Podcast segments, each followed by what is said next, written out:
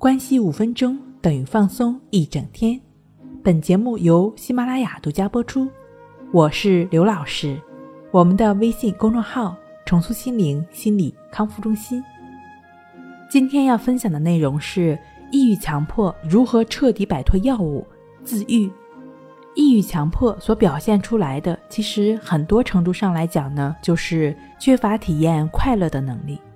过去的一些事情能让我们体验到快乐，现在却不能了，或者没有办法激起我们的兴趣了。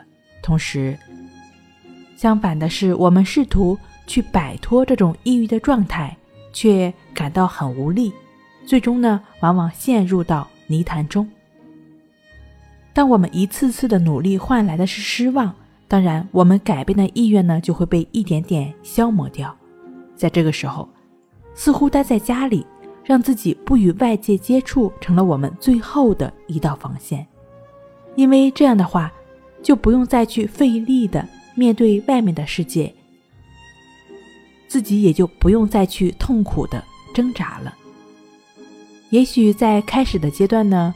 对外部世界的逃避似乎是有效的，自我感觉呢也会好一些。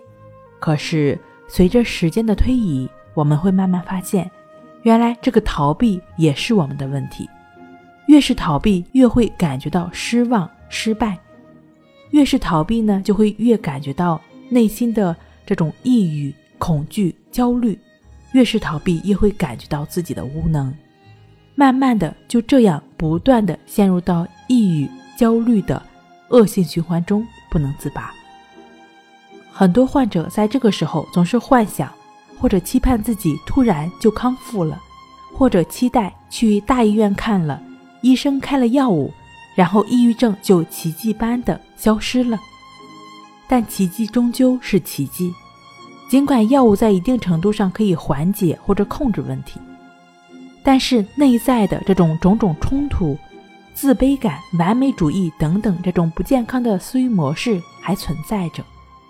药物不能让我们接纳我们自己，并不能让我们更了解自己，也不能让我们放下过去种种的贪求和厌恶，更不能让我们更好的活在当下。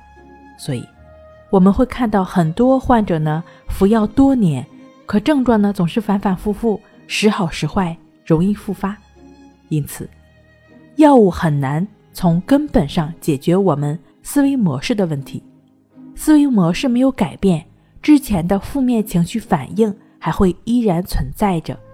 这种负性的情绪呢，还会时不时的来攻击我们。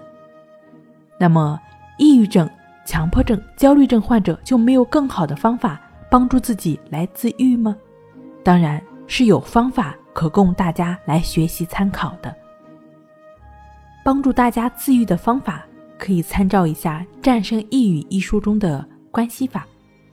关系法呢，是通过观察呼吸的方式来建立情绪的自我平衡，也是净化内心的作用。它是古老内观的禅修方法，是净化内心、改变心理习性的无上修法。